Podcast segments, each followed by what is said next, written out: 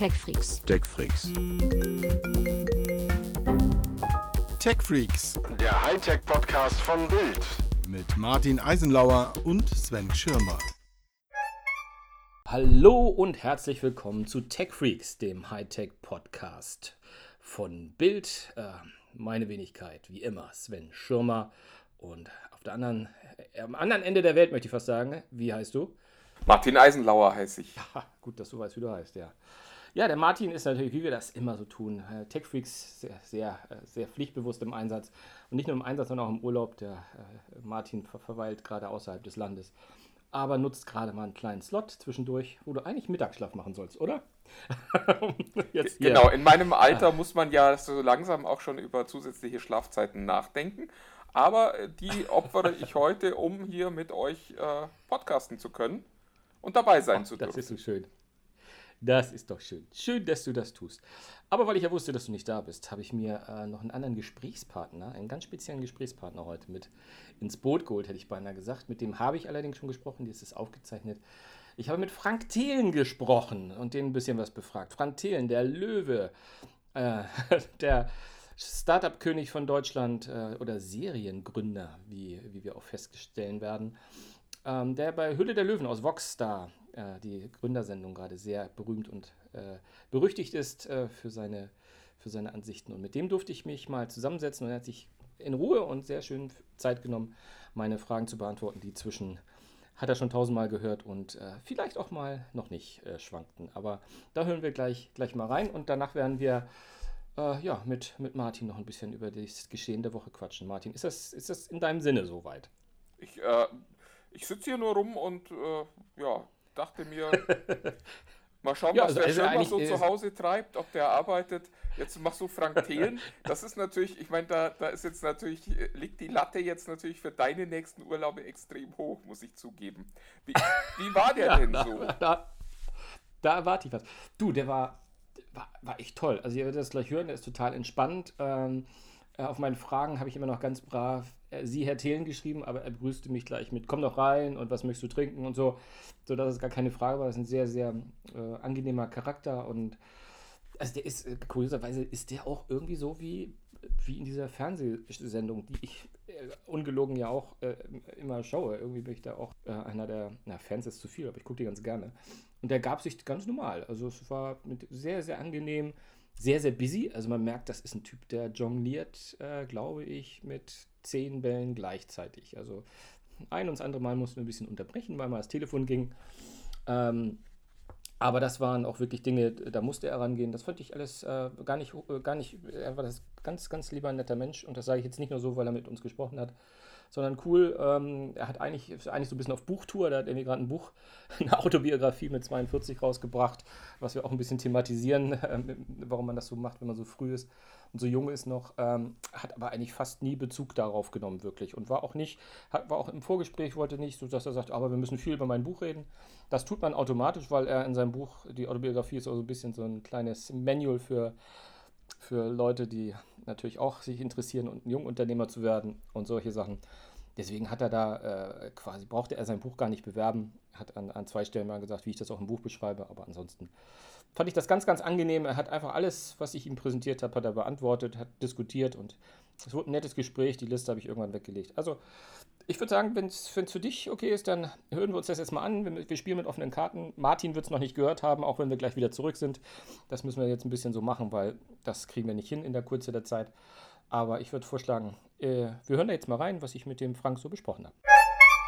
Ja, wunderschönen Tag. Ich bin mit Frank Thelen zusammen, bekannt aus der Hülle der Löwen natürlich, gerade die aktuelle Staffel am Start, soweit ich das habe. Ich, ich gucke es auch immer. Ah, du bist das. Sehr Ja, gut, ich bin, ich, ich bin einer von den zwei, drei Leuten, die das schauen. Ja. Und, ähm, ja, und natürlich gerade ein Buch geschrieben ähm, mit 42. Ja, mit 42 eine Autobiografie. Mit 42 eine Autobiografie. Das schließt natürlich eigentlich die erste Frage sofort an. Äh, Wieso schreibst du mit 42 eine Bio Autobiografie? Ich meine, als, als, als Tech-Freak und Nerd würde man sagen, 42 hat natürlich eine gewisse Bedeutung. Da darf man schon mal einen loslegen. Das freut mich sehr, dass du die, äh, dass du die kennst und genau das hat, ist auch ein bisschen der Hintergrund. Äh, Es sind auch genau 42 Bilder drin und also äh, mein erster Investment Fund hieß ja auch E42, das spielt da sicherlich schon mit rein.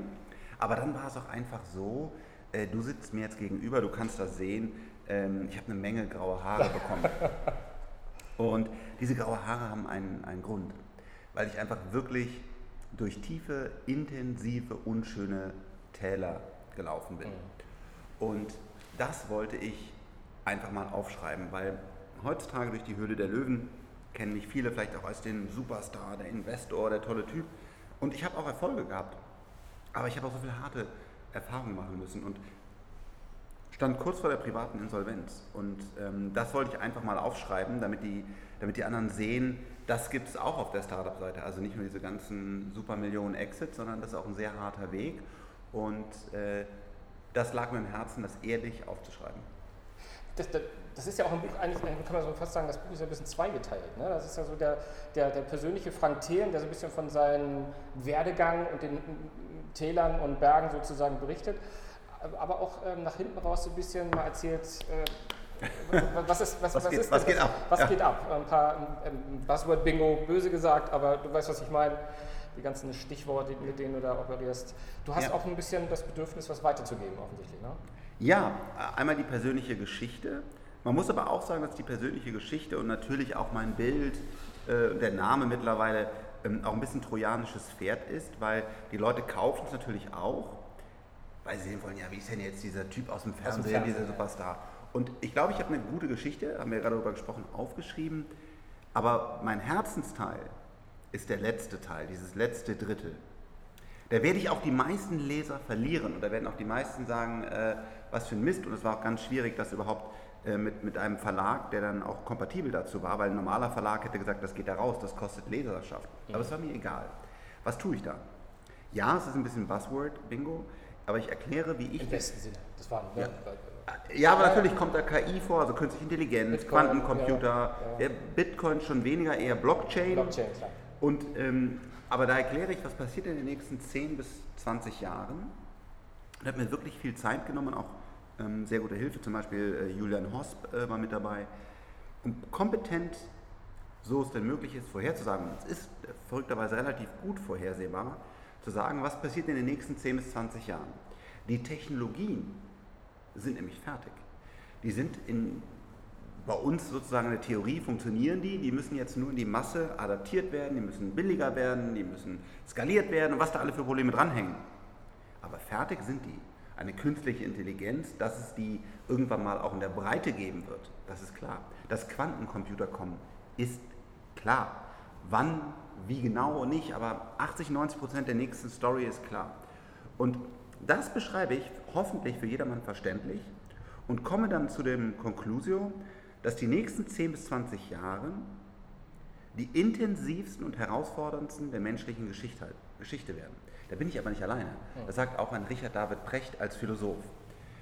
Und wir müssen die aktiv gestalten, weil sonst kann es auch wirklich schlecht werden. Und wir müssen als Deutsche nicht sagen, ich habe keinen Bock drauf, Technik, was soll das denn? Sondern wir müssen reingehen, verstehen, aktiv gestalten, weil ansonsten übernehmen das die Chinesen, die Amerikaner und wir machen in dieser neuen Roboter, Blockchain, KI-Welt einfach nicht mit. Und äh, das lag mir im Herzen, dass möglichst viele Leute das verstehen, das Thema, und dann hoffentlich mitmachen, weil ich nicht will, dass das ein geistiges Elitenthema wird, sondern dass jeder die Technik ein Stück weit versteht und auch eine zum Beispiel politische Meinung dazu entwickelt. Ich meine auch gerade im Stichwort KI ist ja auch die, Google Home, äh, Google Assistant, Alexa, das sind alle die, die so im, im, im, Gespräch sind, wo ich immer sagen würde, das ist keine KI, da ist eine clevere Excel-Tabelle dahinter und Alexa hört etwas und sucht aus der Excel-Tabelle die richtige Antwort raus. Ich, ich würde jetzt, ja, ich, da sind wir ungefähr böse, ganz böse gesprochen, da sind wir heute. Na, so, so, würde ich sagen. Das ist ja, wie ja. KI heute verstanden wird und es gibt ja durchaus auch mal den einen oder anderen, der sagt, das würden Sie doch gar nicht zu KI mal zählen. Das ist Marketing-Sprech, ja. um die Dinger zu verkaufen. Ähm, was ist denn der Next Step? Wo, wo, wo, wo begegnen wir KI denn in, in zehn Jahren? Konkret. Erstmal muss man versuchen, und das ist für uns Menschen so schwer, exponentielle Dinge vorauszusagen. Wenn man sich anguckt, das Smartphone, was Nokia damals auf den Markt gebracht hat, das hat halt gar nicht funktioniert. Schlechtes Display, keine Konnektivität, es gab keinen App Store. Und dann auf einmal kam das iPhone und das Ding ist explodiert. Und das wird mit KI irgendwann auch funktionieren. KI ist heute in diesem Nokia-Status wo es viele hypen. Also das Smartphone war ja auch damals zu Nokia und dann gab es ja noch Du meinst die was- Communicator, ne? ja, alle möglichen. Ja, ja. Es gab alle möglichen auch Wettbewerber dazu und so. Das war ja schon damals ein Hype-Thema auf jeder Messe. Und, aber es war halt ein Mistprodukt, muss man mal ehrlich sagen. Und da sind wir heute auch. Die KI ist ein Hype-Thema, aber es ist ein Mistprodukt. Ich erkläre meiner Alexa oder meinem Google oder was auch immer irgendwas, sagt ja, sorry, habe ich jetzt nicht verstanden, weiß ich nicht, meinst du das und das? Und denkst, oh, ich werde ja wahnsinnig. Aber das wird jetzt exponentiell besser. Und dann auf einmal wird das so richtig gut. Und dann auf einmal werden die selbstfahrenden Autos, ich selber fahre seit vielen, vielen Jahren einen Tesla und sehe, wie dieses Self-Driving jeden Monat besser wird. Und jetzt in den äh, nächsten ein, zwei Wochen kommt die Version 9 raus, die soll dann schon wirklich weitestgehend selbst fahren können. Und das glaube ich auch, weil ich gesehen habe, wie sich das System weiterentwickelt hat. Und das ist so schwierig zu erkennen, ähm, wie geht es dann exponentiell weiter. Aber mal konkret gesprochen, ähm, die Technik hat, hat immer, immer irgendeinen Status quo gehabt. Wann immer wir uns im Zeitstrahl beschäftigt haben. Glaubst du, dass wir jetzt an so einer Zeit sind, weil du auch gerade sagst, viele Leute meinen, dass sich jetzt gerade in den nächsten zehn Jahren viel entwickeln wird? Wo, wo sind neben KI noch so sozusagen die Punkte, wo du sagst, das sind so jetzt diese Eckpfeiler, die das sozusagen nochmal, die dem nochmal diese sieben Meil- Meilenstiefel anpacken sozusagen? Ähm, ganz viele. Das eine ist zum Beispiel Roboter. Roboter sind natürlich in aller Munde und manche haben auch schon so einen, so einen Staubroboter oder dann gibt es vielleicht einen Mähroboter oder so. Aber am Ende des Tages sind die Roboter ja nicht wirklich in unserem Leben. Und das wird sich ändern, weil die Roboter auf einmal so gut werden, dass die wirklich halt für uns Häuser bauen und so weiter. Und das ist heute halt in der, in der, in der Praxis, in unserem Leben noch gar nicht angekommen. Dann sind diese Roboter natürlich über ein 5G-Netzwerk, was vor allen Dingen eine, eine Latenz garantiert. Das heißt, es wird auch viel schneller, aber vor allen Dingen ist auch das erste Mal, dass das Datennetz garantierte Qualität liefert. Ich kann mich also darauf verlassen, dass es existiert und dass ich in gewissen Millisekunden Antworten bekomme. Damit kann ich komplett ferngesteuerte, alles aber natürlich auch Roboter bauen. Künstliche Intelligenz, 3D-Druck. 3D-Druck ist heute ja natürlich ein Hype-Thema, aber ganz ehrlich, ich sehe bei, hier, bei dir hier nichts 3D gedrucktes. Wir sitzen auch auf ganz normalen Stühlen. Ich hatte gestern in der Sendung eine 3D gedruckte Brille an, aus Scherz. Aber ähm, das ist eigentlich nicht da. Und das wird sich auch ändern, weil 3D-Drucker werden anhand der besseren Software, anhand der besseren 3D-Drucker, der Kostenreduzierung, auf einmal wird es für uns normal werden, dass wir sagen, oh shit, wir brauchen hier einen Stuhl, okay, äh, in einer halben Stunde hast du den, weil ich schmeiß den Drucker an. Äh, Und, und das ist alles so, das ist oh, oh, gerade so kurz davor für uns echt alles relevant zu werden, aber es ist heute noch nicht relevant. Heute haben wir noch ein ganz normales Leben. Was heute relevant für uns ist, ist das Smartphone. Das muss man sagen, wenn man, wenn man mit der Bahn fährt oder auch im, Bü im, im Büro. Man sieht schon, jeder hängt an diesem Ding. Ne? Und da gibt es die Social-Media-Netzwerke, die sehr groß sind. Aber das hat sich wirklich verändert, konkret. Aber ansonsten sehen wir nichts von künstlicher Intelligenz, Robotern und so weiter. Und das wird sich ändern. Die werden jetzt, jetzt langsam konkret in unser Leben reinkommen, wie das Smartphone gekommen ist. Wie auch die Flugtaxis. Ne? Das ist ja ein Ja. Thema, was dich sehr, sehr umtreibt, wo du, glaube ich, ja, ich weiß nicht, ob alleine oder mit, mit, mit einer Gruppe ja äh, gerade in München äh, relativ viel investiert Ja. ist und einer die ersten waren, die da, glaube ich, äh, drauf gesetzt haben, oder?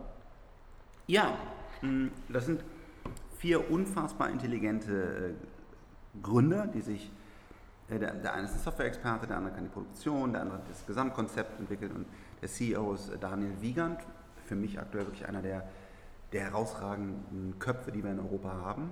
Und die Jungs haben erstmal mit aus dem eigenen Geld von Vater und Mutter einen ganz kleinen Prototypen gebaut, dann haben wir das, das erste Geld reingeworfen.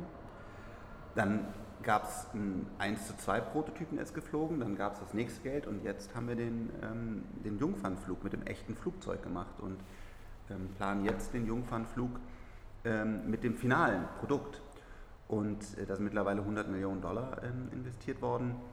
Das ist, äh, ja, das ist so, ein- so, ein, so ein Paradebeispiel, wo man, wo man sieht, wie es funktioniert. Weil natürlich hätte jeder gesagt, ja, das macht doch ein Boeing oder macht ein Airbus oder sorry, die vier Jungs da in München, also Blödsinn. Aber auch hier, 3D-Druck. Ich habe dann, dann durch meine Kontakte, den damals als wir noch nicht so viel Geld hatten, halt 3D-Drucker auch sehr günstig besorgt. Wir konnten also damit die Prototypen sehr schnell drucken. Ähm, es gab auf einmal ähm, also Graphics Processing Unit, das heißt also die grafische Einheit der CPUs war auf einmal auch in der Cloud verfügbar. Das gab es bis vor einem halben Jahr oder Jahr oder zwei Jahre, das ist halt ganz so schnell, vielleicht ein Jahr, gab es das noch gar nicht. Und an der GPU kann man nochmal anders Dinge berechnen, Luftströme und so weiter. Das kam, war gerade verfügbar und wir haben Bums es sofort genutzt und konnten dann die Strömung berechnen. Also so ganz viele Dinge waren auch einfach unfassbar glücklich, dass sie genau jetzt verfügbar waren, dass, wir, dass das Team das alles nutzen konnte, um dann genau jetzt dieses Produkt zu bauen, wo manche sagen, sag mal, Flugtaxis, also du spinnst doch. Aber das ist nicht der Fall, sondern das ist äh, sehr, sehr kurz vor Markteinführung und wir haben nach langer Zeit das erste Mal die Chance wieder, ähm, hier einen Weltmarktführer aufzubauen aus Deutschland heraus in einer relevanten Industrie, weil das ist eine Multi, Multi, Multimilliarden-Industrie und nicht irgendwie so ein, ähm, so ein äh, kleines Hobby. Du hast eben gesagt, äh, äh aus dem 3D, was von diesen Flugtaxis kommt denn aus dem 3D-Drucker? Also, weil du sagst, da, Ja. da spielt da, Also relativ viel. Relativ viel für diesen Bauteil? Genau, am Anfang auf jeden Fall mehr, weil ähm, ja, wir da in der Prototypenphase waren und wenn man danach mehrere produziert, ist der 3D-Drucker auch nicht immer das Beste. Aber am Anfang, jetzt müsste ich wieder mit dem Ingenieursteam da sprechen, aber war, glaube ich, ziemlich viel vom, aus dem 3D-Drucker. Ja. Um das Thema so ein bisschen abzuschließen, wann kann ich, Sven aus Berlin, im Flugtaxi sitzen oder im Flug, Flugtaxi fliegen? Das kann ich dir nicht genau sagen, weil auf der einen Seite kann in so einem Projekt immer was schiefgehen. Also, dass wir dann eine Verzögerung haben. Auf der anderen Seite, wir warten auf die Zulassung der EASA. Ähm, aber, und, und vor allen Dingen ähm, muss das auch das Unternehmen selber sagen und nicht ich. Aber ich kann dir eins sagen, es ist wirklich, wirklich nah und greifbar. Also es sind keine zehn Jahre und leider will ich jetzt auch hier nicht mehr sagen, aber es ist eindrucksvoll, wie greifbar das ist. Ja, ich, ich, wir sitzen nicht mit Frank Thelen zusammen, ohne nicht ein paar dieser klassischen Fragen, die du wahrscheinlich schon ein- tausendmal beantwortet hast, einfach mal zu stellen. Ähm, Und die künstliche Intelligenz kann sie noch nicht beantworten, deswegen muss ich es noch selber machen. Deswegen muss es auch selbst machen. Ähm, also es gibt so viele Fragen. Erstmal die klassische, du- wenn wir dich reden hören und auch übrigens auch in der Hülle der Löwen, App ist immer auch ein großes Thema für dich. Es ist wichtig, dir ist wichtig, dass auch immer eine gute Begleit-App irgendwie dabei ist. Deswegen mal meine Frage, was, macht, was zeichnet eine gute App aus? Was ist für Frank Thelen, was muss eine App mitbringen? Kann man da so ein Mhm. paar Sachen sagen? Ähm, für mich ist eine, ist eine gute App eine native App, die also mit dem jeweiligen Software Development Kit der, der jeweiligen Plattform entwickelt wurde. Man hat leicht andere Sachen bei iOS zu Android. Wir haben ja eigentlich nur noch diese beiden großen Plattformen. Und eine gute App ist nativ, also sie nutzt alle speziellen, spezifischen Möglichkeiten der jeweiligen Android- oder ähm, iOS-Plattform.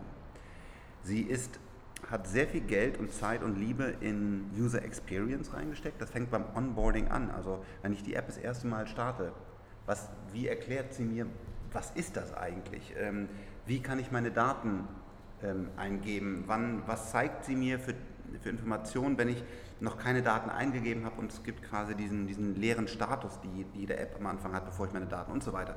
So dieses ganze durch tief durchdenken, wer es, wie erfährt der User diese App, wie wendet er sie an und dann auch möglichst schnell ihn zu einem Mehrwert zu führen. Und das ist das, was eine, eine gute App ausmacht. Kann man heute noch äh, eine überraschende App überhaupt bei den Millionen App? Ist schwieriger geworden, oder? Dass man sagt, mal, Also- ich starte nochmal durch mit etwas, was wirklich so zentral auf die App basiert ist. Sehr schwierig. Ja. Wir sind da sehr skeptisch. ähm, Wir investieren dort auch nicht mehr. Ähm, Ich habe das wirklich auch viele Jahre sehr, sehr früh betrieben. Ich habe eine der ersten Apps in Deutschland entwickelt. Ähm, Welche war das? Oh, das war damals, die allererste App war ähm, Medicus. Das war, das war so eine, äh, die rote Liste. Das ist so eine Liste von ähm, Medikamenten, Arzneien, Arzneien. Die haben wir die Daten lizenziert und daraus dann eine, eine App gemacht. Und das war dann gerade, als der App Store gelauncht ist. Und damals konnten die noch für 24 Euro verkaufen. Ja, ähm, das war schon ein ganz lukratives Geschäft. Aber heutzutage ist ja so, die Apps sind umsonst. Äh, es gibt dann ähm, immer wieder riesen App-Bundles, die oftmals in, in China oder anderen wirklich auch günstigen Lohnländern produziert werden, irgendwie zusammengeklickt werden. Die bewerben sich dann gegenseitig, dann versuchen die eine in so ein Abo-Modell reinzutricksen. Also es ist wirklich schwierig, ein, ein Kern-App-Geschäft äh, zu haben. Wir haben mit Scanbot ähm, zum Beispiel auch eine der erfolgreichsten äh, Scanner-Apps überhaupt. Also Nutze ich. Danke. Ähm, fast 10 Millionen User drauf. Aber ich will dir leider sagen, wir können von dir nicht leben. Weil du hast, wenn du nett bist oder auch ein Pro Power User, hast du einmal eine, eine Professional-Version gekauft. Die kostet irgendwie irgendwas ein paar Euro. Aber wir bräuchten eigentlich jeden Monat einen Euro von dir, ähm, damit, wir, damit wir das Team laufen lassen können. Deswegen lizenziert Scanbot die Technologie an andere Partner und ist damit hoch profitabel.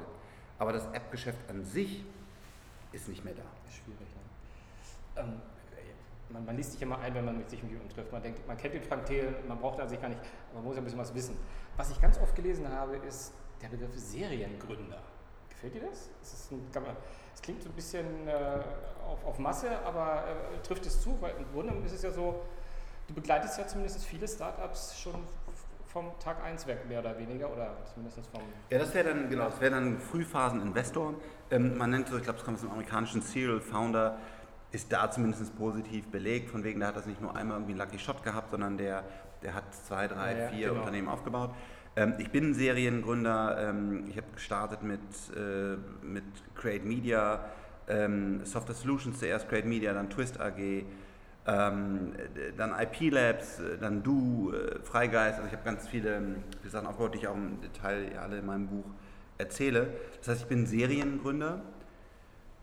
Bin ich da jetzt stolz drauf oder bezeichne ja. mich selber so? Also genau, es ist aber, also, aber es ist auch nicht negativ, also, sondern ähm, äh, man muss auch sagen, klar, natürlich hat man auch den, den Bosch oder so oder den Siemens, der ein Unternehmen aufgebaut hat und, und, und, und das ist auch, auch ein guter Weg, vielleicht sogar fast noch der schönere Weg. Ähm, aber Seriengründer ist im, im guten, ja, im schlechten, ja, also okay.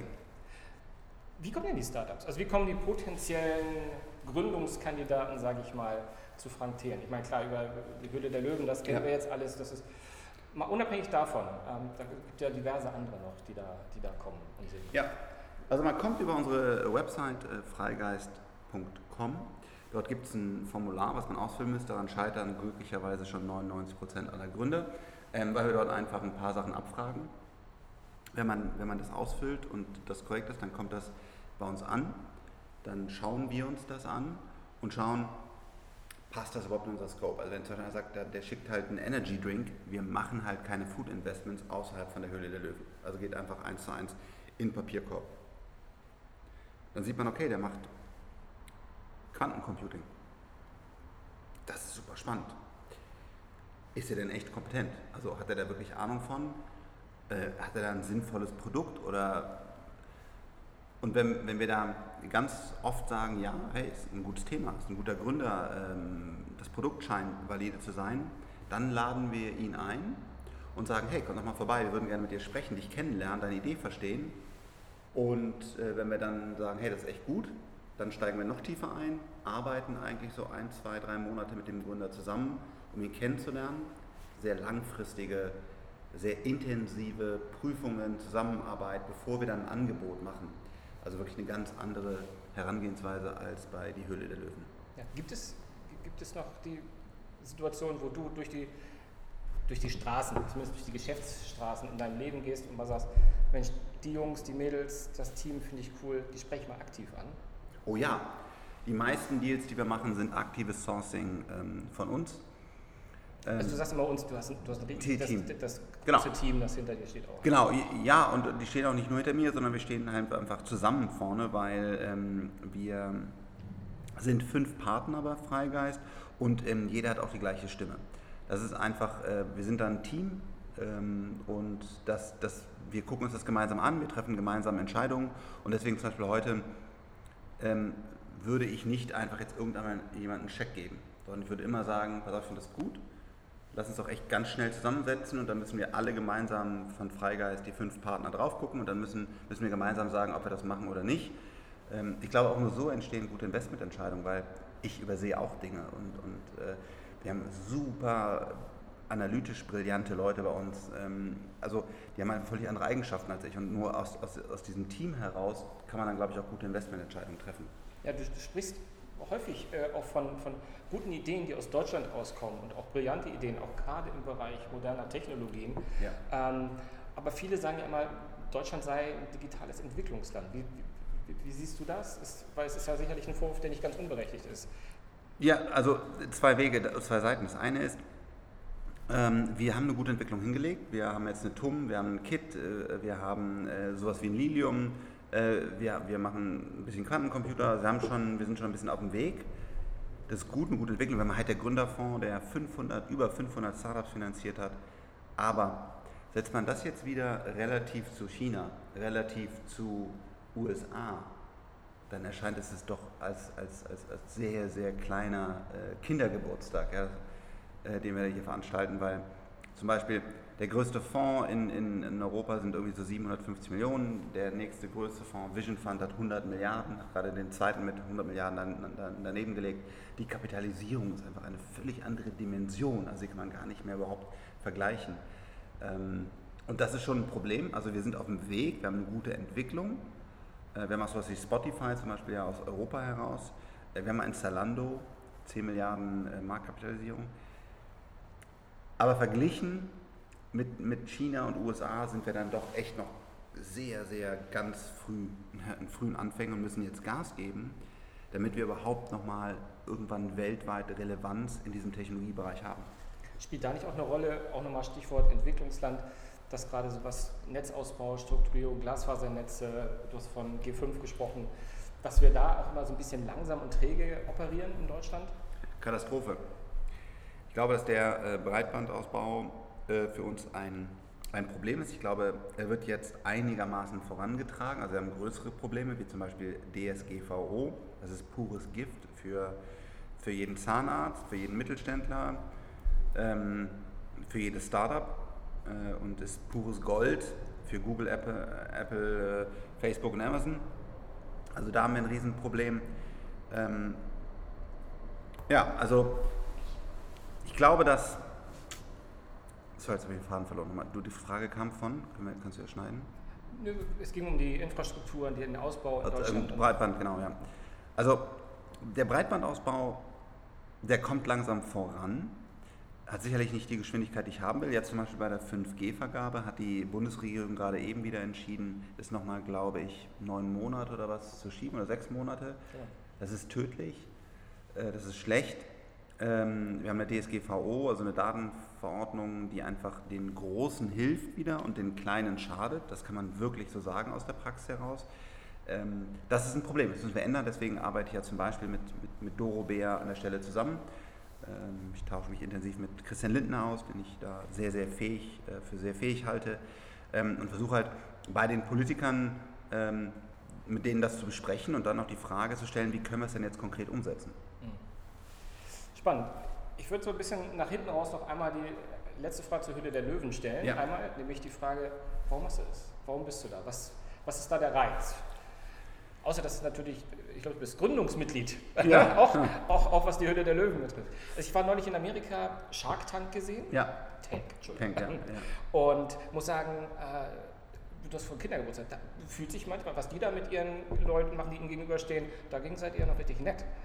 Ja. Du, du, gehörst ja zu denen, die schon mal Pfeffer geben und sagen, das, was du hier machst, ist eine Unverschämtheit. Ja. Aber das ist ja noch nett von dem, was. Äh, gibt es da ein Konzept? Ist es so, dass, es, dass, dass man sagt, in Deutschland müssen wir ein bisschen moderater sein? Also, ähm, also erstmal, sorry, die Frage, warum machst du das überhaupt? Entschuldigung, ich ja. vermische hier. Ja. Warum mache ich die Hülle der Löwen? Weil ich glaube, dass wir in Deutschland mehr Gründer brauchen. Das haben wir gerade eben gesagt, wenn ich den ganzen Tag weine und sage, ja, wir brauchen mehr Gründer, wir brauchen mehr das und ich weiß nicht, das verstehen alle nicht. Da muss ich handeln, muss ich was tun. Und ein Primetime-Format, was ich damals nicht wusste, das drei Millionen Zuschauer generiert. Wir hatten mit zwei Millionen mal im besten Fall gerechnet, was auch schon gut wäre, aber jetzt hat es drei Millionen. Deswegen mache ich weiter. Diesen drei Millionen erkläre ich, was ist Gründen, was ist Technologie, wie funktioniert ein Produkt, ein Team, eine Finanzierung, was ist harte Arbeit, was nicht, wie funktioniert das. Das ist einfach sehr, sehr bessere, besserer Inhalt als ein Germany's Next Top Model. Das ist natürlich auch toll, Model zu werden und äh, ich mag auch schöne Frauen. Es gibt wirklich richtig super schöne Frauen und das ist auch spannend, aber das ist einfach eine ganz einfache Unterhaltung, die unser, unser Land im Gesamten nicht voranbringt. Eine Show wie Die Höhle der Löwen bringt uns voran, weil Leute auf einmal ihr Studium ernst nehmen, weil sie wirklich konkret gründen. Wir haben viele, viele tausende Arbeitsplätze geschaffen. Und das ist das, was mich bei dem äh, Format fasziniert. Also dieses wirklich in der, in der, in der Breite Menschen darüber zu informieren, was ist ein Startup, was ist Gründen, was ist eine Finanzierung und dann konkret auch, bei mir sind das zehn Unternehmen aufzubauen, die echt Umsatz machen. Wir planen dieses Jahr 100 Millionen Euro Umsatz mit unseren Food-Startups aus die Höhle der Löwen. Wir haben tausende Arbeitsplätze geschaffen. Das ist schon echt äh, cool. Das ist die berühmte Food Family, von der du Genau, sprichst. Ne? Ja. genau. Und das ist wirklich etwas, wo du gesagt hast, das beschränkst du auf, weil du es eben im Nebensatz so gesagt hast, das etwas, das, ist, das bleibt dem Fernsehen auch, äh, behalten. sozusagen. 100%. Das, das ist dein, wo du sagst, da, da machst du auch bei den Gründern in bei Höhle der Löwen mal die Augen auf und die Ohren und sagst, das ist interessant. Genau. Aber sonst ist Food tabu sozusagen. Sonst ist Food tabu und manchmal klaut der Ralf, äh, hier liebe Grüße an Ralf, mir mal die, die äh, Kokoschips, Ralf. Aber ja, passiert dann. Aber ansonsten versuche ich die Food Deals nach Hause zu nehmen. Aber ihr schafft es aber auch, und das muss man sagen, das ist natürlich auch äh, ein geniales Format. Ich meine, ich bin die ganze Zeit auf der Suche nach diesen Foodchips. Ich, ich, muss, Ja, diese, ja. ich muss diese Kokoschips unbedingt Ja, mal ja. probieren. Ich meine, Genau. das war ja richtig, richtig abgefeiert. Also es war Ja. schon, ja, ist schon, ist, ist schon gut. So, wir wollen nach hinten raus immer so ein bisschen mal abchecken, ob die Leute, mit denen wir sprechen, diesen Tech-Freak-Status eventuell auch äh, verdienen, den wir ihnen manchmal zugeben. Und da haben wir so uns sieben Fragen ausgedacht, Okay. die du gerne, so lang wie du möchtest, aber auch gerne einfach nur mit Ja, Nein, links, rechts oder Ja. so, so kurz wie du magst beantworten. Was war dein erster Computer?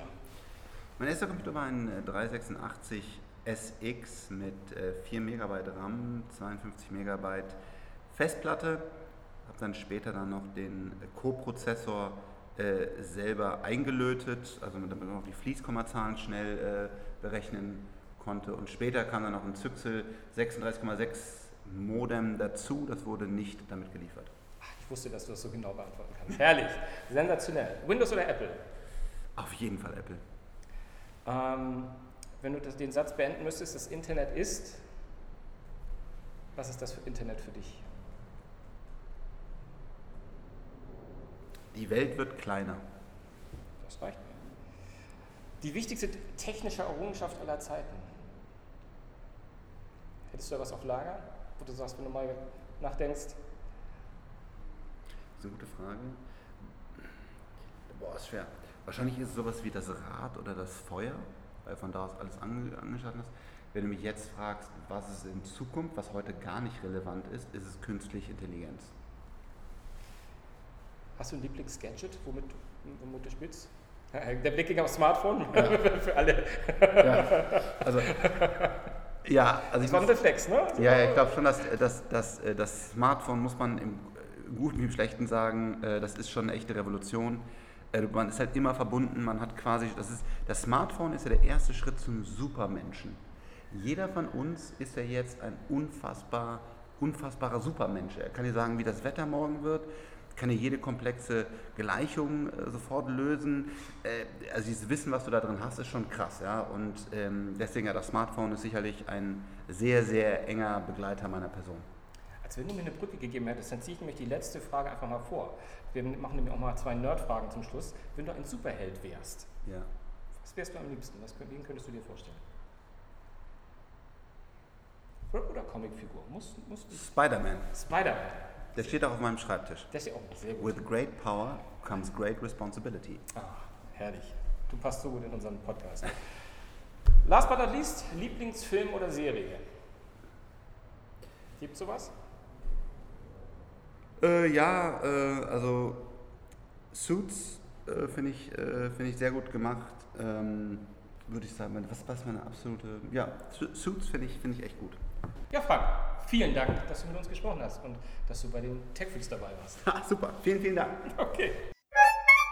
So, das war der Frank Thelen. Ähm, ich hoffe, es wurde ein bisschen klar. Es hat Spaß gemacht. Es waren, gutes, waren gute Themen. Martin, wir können nicht drüber reden. Du hast es ja noch nicht gehört. Aber vielleicht ich- für dich mal ein Anlass, auch mal in den Podcast reinzuhören. Das, äh? Ja, ja, mal gucken. Ich bin sehr gespannt. Was ja, was ja lustig ist, du hörst den Podcast ja regelmäßig. Äh, das finde ich immer ganz spannend, weil ich praktisch nie mehr reinhöre. Also ich bin meistens der, der den schneidet. Also äh, äh, schöne Grüße von dem, der den Ton immer kaputt macht. Und habe dann aber lustigerweise kein großes Bedürfnis mehr, da nochmal ernsthaft länger reinzuhören. Äh, wohingegen du ja immer hörst. Finde ich irgendwie interessant. Ja, ja, Weil ja, du warst ja eigentlich auch dabei. Also gut, manchmal, wenn man so zuhört, hat man das Gefühl, dass du nicht so ganz anwesend bist, aber eigentlich, Nein, aber im Gegensatz zu dir bin ich willens zu lernen. Ähm, ich versuche einfach immer ein bisschen was rauszuziehen ähm, aus dem, was wir machen. Ich höre parallel mittlerweile auch andere Tech-Podcasts auch aus den USA und solchen Geschichten. Ich versuche einfach zu gucken, ähm, was man so machen kann. Außerdem, ja, ich weiß auch nicht warum. Irgendwie höre ich deine Stimme so gerne. Gut, das kann ich nachvollziehen. In meinem das Ohr. äh, gibt mir ja auch. Und deswegen, weil wir, deine Stimme, ich habe jetzt eben so viel geredet mit dem Frank Thelen. Ähm, äh, wir haben nicht viele Themen, die wir auf dem Zettel haben, aber wir haben so, so zweimal, zweimal Smartphone, würde ich sagen. Irgendwie, ähm, nämlich einmal, du hast das neue Pixel von Google schon mal in der Hand gehabt und ein bisschen ausprobiert. Erzähl doch mal so ein paar erste Eindrücke, die du da hattest. Ich glaube, einen langen, ausführlichen Test machst du noch, ne? Aber Machen wir so, noch, genau. So erste Eindrücke. Ich habe die, die Eindrücke ja auch schon für die Website mal aufgeschrieben, da äh, kann man auch schon mal gucken. Aber äh, es ist wirklich, es ist, also wie ich finde, äh, eins der spannendsten Telefone, die dieses Jahr rausgekommen sind. Äh, vielleicht auch deswegen, weil ich den Vorgänger jetzt seit einem Jahr benutze und mich ehrlich gesagt schon, schon sehr auf äh, das, das nächste Pixel quasi äh, freue. Ähm, mein Eindruck ist total durchwachsen. Also das ist ein, ein ganz solides High-End-Smartphone, wie wir es kennen, Snapdragon 845 und 4 GB Arbeitsspeicher. Und ja, niemand braucht mehr als 4 GB Arbeitsspeicher, auch wenn andere Hersteller 6 oder 8 reinbauen. Das äh, können wir weder in Benchmarks noch im richtigen Leben spüren wir da einen Unterschied. Ähm, ja, und dann hat es halt wirklich zwei Besonderheiten, wie ich finde.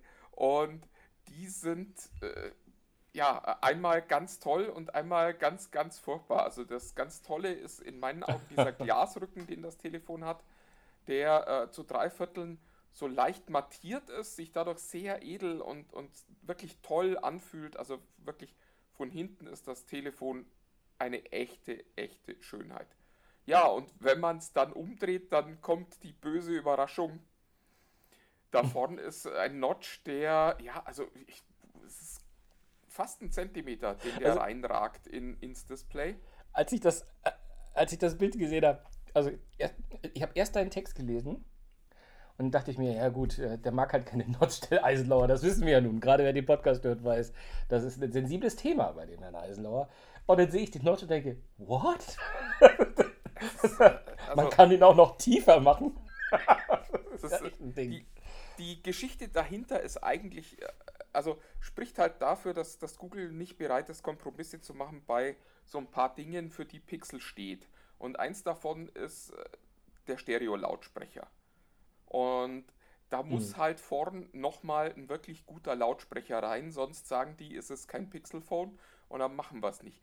Jetzt würde ich in der Theorie, hätte ich auch gesagt, na gut, dafür nehme ich einen größeren Notch in Kauf.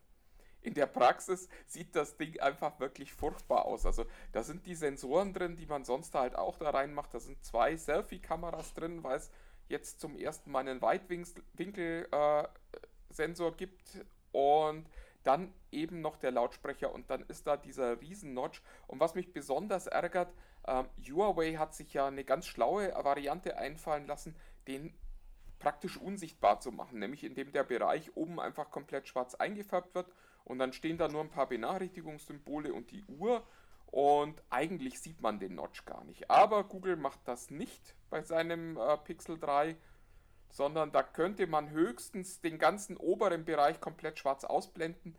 Der wird dann aber auch gar nicht mehr benutzt und nur noch schwarz äh, eingefärbt. Es ist, es ist Wahnsinn. Also ich verstehe nicht, wie man ein Telefon so bauen kann. Ja, und wenn wir davon Ja. mal absehen, ist äh, viel künstliche Intelligenz wieder mit drin, vor allem für die Kamera. Äh, Google setzt weiterhin nur auf einen Sensor, also hinten nur ein Kameraloch, 12 Megapixel und in der letzten Generation war es, glaube ich, die beste Kamera, die man kaufen konnte. Ich bin sehr gespannt, weil alles, was ich bisher gesehen habe, so aussieht, als hätte das Telefon mit Ausnahme des Zooms äh, definitiv die Chance, wieder eine der besten Kameras zu haben. Und selbst für einen Zoom haben sie sich ein bisschen was einfallen lassen. Da wollen sie jetzt ganz fein interpolieren und mit künstlicher Intelligenz dann die Details auch besser erfassen. Bin ich sehr gespannt drauf. Ich kann es mir momentan nicht so richtig vorstellen.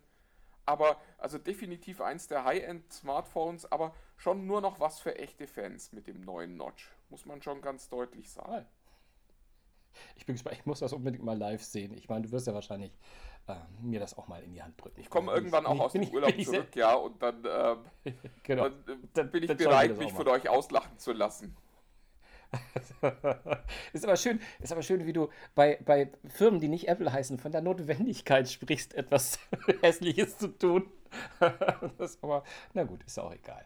Nee, aber also Ah, Moment, halt- Moment mal, bei, bei aller, bei allem Apple-Gebäsche, ich habe äh, auch von Anfang an gesagt, ich finde das eine großartige Leistung, dass Apple es geschafft hat, die Technik für den, für den äh, Sensor da oben reinzukriegen. Also den kennen wir ja schon lange Ah. aus Notebooks, da ist das ja nicht mehr so neu, aber das in ein Smartphone zu bauen, die Notch halte ich weiterhin für eine dämliche Idee, egal wer ihn macht.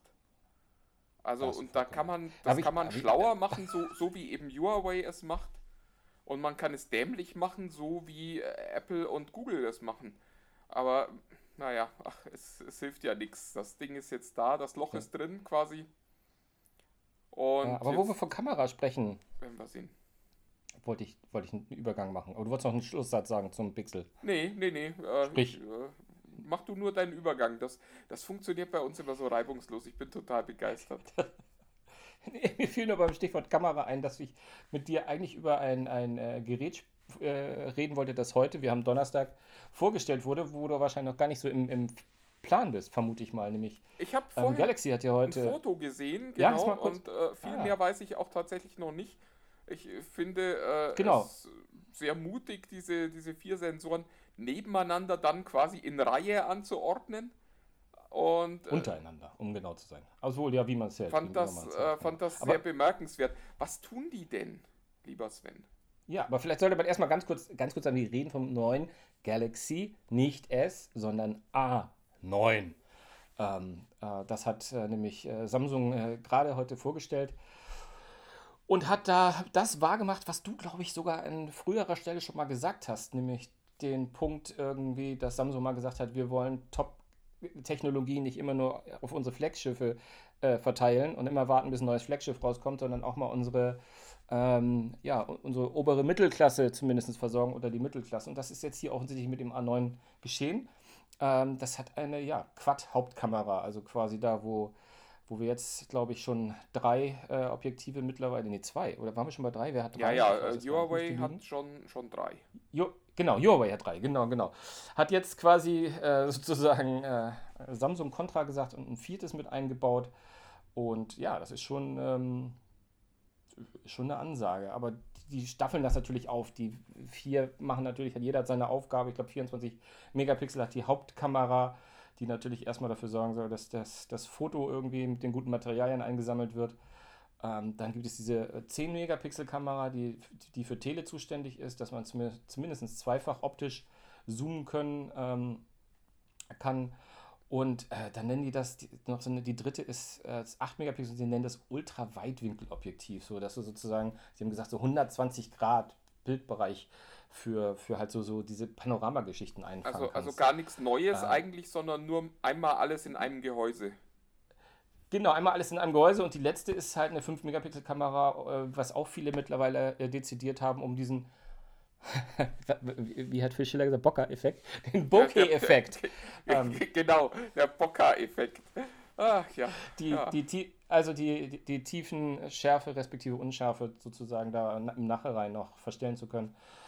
Aber im Prinzip ist es schon, äh, ja, äh, ist mal eine Ansage zumindest, dass man sagt, hey, das ist was Neues und äh, wir, ich meine, wir haben das schon so oft gesagt, äh, Smartphones verkaufen sich nicht zuletzt auch über die Kamera. Äh, nicht, das, nicht zuletzt deswegen ist ja die Huawei P20 Pro Geschichte so, durch die Decke gegangen, ähm, weil die da ja wirklich abgeliefert haben. Und ich schätze mal, dass äh, Samsung jetzt sagt, hey, schauen wir doch mal, was jetzt passiert. Und vor allem, der Rest ist auch nicht scheiße. Ich meine, das Handy ist auch, glaube ich, jetzt nicht günstig. Das ist immer noch im, im hohen, ah, was haben die gesagt, 6,99, 5,99, müsste ich jetzt lügen. Ja, nee, 5,99 kostet das, kostet das Ganze. Ist natürlich im Vergleich zu, zu Apple und den, den, den Top-Geräten äh, immer noch ein Schnappo. Aber hat auch ein OLED-Display und also hat durchaus, äh, ja. Und eine Kollegin von mir meinte, boah, das sieht so toll aus, weil das so Farbschattierung hat. Ja, also ist äh, ein Gerät, mit dem man offensichtlich äh, versucht, mal aus einer anderen Richtung äh, Käufer zu bekommen. Gut, Samsung muss ja auch was machen. Da ist, äh, denen ist ja zuletzt tatsächlich gerade in diesem Mittelklasse-Bereich äh, der, der Umsatz weggebrochen. Das äh, S9, das läuft, glaube ich, ganz ordentlich, aber äh, gerade da unten, wo, wo Honor und, und Huawei mit seinen, seinen Leitmodellen arbeitet, da wird es natürlich schon äh, relativ eng für Samsung. Und da musste jetzt auch was passieren. Insofern ist es ganz schlau. Andererseits muss ich sagen, Preispunkt von 600 Euro ist jetzt natürlich auch nicht unbedingt ein Brecher für die Mittelklasse, wenn man sich auf der anderen Seite Geräte wie das Motorola One anguckt oder eben auch das Honor Play das, oder, oder das Honor 8X, das sie jetzt vorgestellt haben, das ja auch nur 300 Euro kostet. Und Ja, da ganz, ganz klar. Also wir, reden, wir reden hier von der berühmten oberen, oberen Mittelklasse in der Mangelung äh, an der unteren Oberklasse. Ich der, nicht, der Passat quasi unter den äh, Smartphones. Ja, ja also ich, was, was, was ich noch äh, interessant fand, was eigentlich irgendwie niemand so richtig thematisiert hat, ist, dass auch die, die äh, Selfie-Kamera, also die Frontkamera mit 24 Megapixeln, ein, ein äh, doch äh, sehr, sehr äh, viele Kanonen hat, um die Spatzen einzufangen.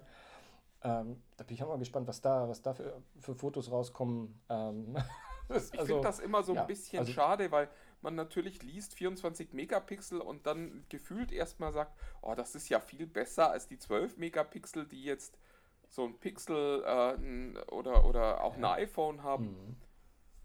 In Wahrheit ist es natürlich schlechter, weil die Pixel kleiner sind und das heißt, jeder Pixel bekommt weniger Licht ab. Das heißt, unterm Strich muss das gar nicht sein, dass das besser ist. Also ich bin immer ein großer Fan von Leuten, die große Sensoren bauen und da wenig Pixel drauf machen, weil am Ende einfach viel Licht reinfällt und Licht ist immer das große Problem, das man bei Smartphone-Kameras hat. Die äh, Objektive sind immer zu klein, zu lichtschwach. Ja, und insofern würde ich mal erwarten, dass die Selfies wahrscheinlich bei Sonnenlicht total toll aussehen und äh, dann abends, wenn man irgendwo in der Kneipe sitzt, wird das eher so Waschküchencharakter haben. Ja, ja, das hast du gar nicht so verkehrt. Ich meine, HTC hat ja schon vor langer Zeit mal diese Ultrapixel, die etwas größeren Pixel eingeführt und haben damals ja schon, das ist ja schon mittlerweile schon fünf Jahre bestimmt her, oder? Und haben ja diesen Trend sozusagen rückläufig gemacht, der immer mehr Megapixel und haben genau das, was du ja sagst, sozusagen als Argument genommen. Wir machen einfach größere Pixel, die besser das Licht einfangen können und äh, spannend. Ähm, äh, hast du vollkommen recht. Äh, ich bin gespannt, wie das, wie das läuft. Also äh, auf, auf dem Papier klingt 24 MB äh, natürlich richtig viel. Mal schauen. Ja, es ist ja, ist ja auch lustig, dass eben gerade die High-End-Smartphones immer die niedrigen Megapixel-Zahlen inzwischen haben. Also Apple sitzt immer noch bei 12 Megapixel und zwar seit Generationen jetzt.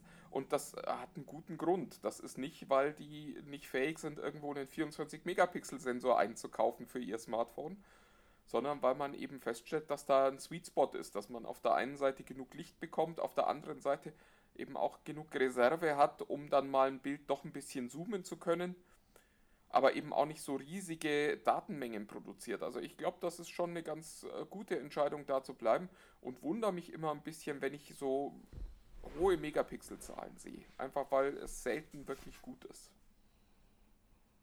Wir werden es ausprobieren. Wir werden es ausprobieren. Du, ich befürchte, um diesen Podcast nicht in unendliche Längen zu treiben, weil man konnte den Herrn Thelen ja nicht bremsen. Ah, Nein, das so ist Fragen eine schöne. Überleitung, Sven. Sollten wir vielleicht einfach doch ähm, äh, ja, äh, mal hier einen kleinen Cut machen. So viel News sind diese Woche jetzt ja auch nicht gewesen. Ach, ob nun WhatsApp mal einen Leck, Leck hat oder das ist doch alles nicht so wichtig. WhatsApp nutzt Deswegen- doch auch niemand mehr. Jetzt, wo, wo man daraus nicht auch SMSen verschicken und kann an und an Threema-Zeug Ah. verschicken kann, das macht doch kein Das Mensch. stimmt. Das st- so, an dieser Stelle wäre jetzt eigentlich die Tech Freaks Toplist gekommen. Aber leider, leider, leider hat mein Aufnahmegerät mitten in der Toplist versagt. Deswegen müssen wir euch leider vertrösten. Die Verabschiedung von Martin bleibt euch auch erspart. Deswegen sage ich Tschüss, Tschüss und nächste Woche gibt es dann eine ganz spezielle Toplist. Bis dann. Ciao.